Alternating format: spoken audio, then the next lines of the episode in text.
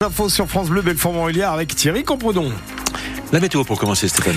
Alors, euh, c'est une journée euh, sèche, mais avec pas mal de nuages, un ciel couvert et des températures en recul, puisqu'on a entre 0 et 3 degrés hein, ce matin sur Belfort-Montbéliard et Ricourt. Météo complète après les infos.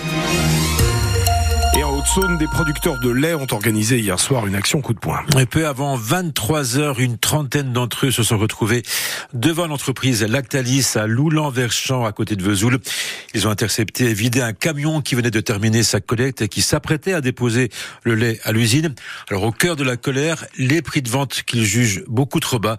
Caroline Félix était sur place. Après une heure d'attente dans le noir, en race campagne et quelques fausses alertes. C'était qu'une voiture, hein On aperçoit enfin les phares du camion de collecte au bout de la route. Un tracteur lui barre le passage, le camion s'arrête, se fait taguer. Marc, Marc voleur derrière Et les agriculteurs ouvrent les vannes de la citerne de 26 millilitres. Ils veulent pas nous le payer, on leur prend le lait. Ce lait devait finir en cancoyote. Il va finalement nourrir les veaux des producteurs.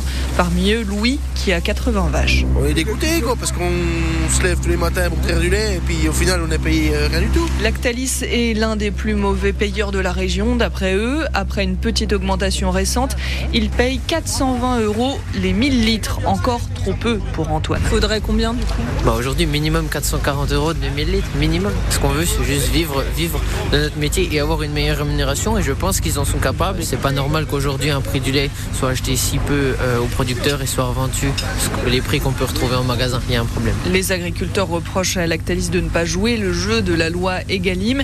Ils réclament aussi plus de transparence sur la manière dont il fixe ses prix. Et face à cette colère du monde agricole qui ne faiblit pas, à trois jours du début du Salon de l'agriculture à Paris, Gabriel Attal tiendra ce matin une conférence de presse depuis Matignon. Le Premier ministre va détailler le contenu du projet de loi d'orientation agricole. Ce sera à suivre en direct euh, vidéo sur francebleu.fr. L'actualité de ce mercredi, c'est aussi cette drôle de découverte à Vézelois, petit village à côté de Belfort. Un serval qui déambulait dans les rues a nécessité l'intervention des pompiers, des gendarmes et des agents de la biodiversité. L'animal qui ressemble à un lynx ou un petit guépard a été capturé. Il a passé la nuit à l'espèce de Belfort et devrait être transféré dans la journée dans un parc en Seine-et-Marne. En attendant, l'enquête se poursuit pour identifier le propriétaire de ce serval qui est une espèce protégée et qu'il est interdit de posséder en France.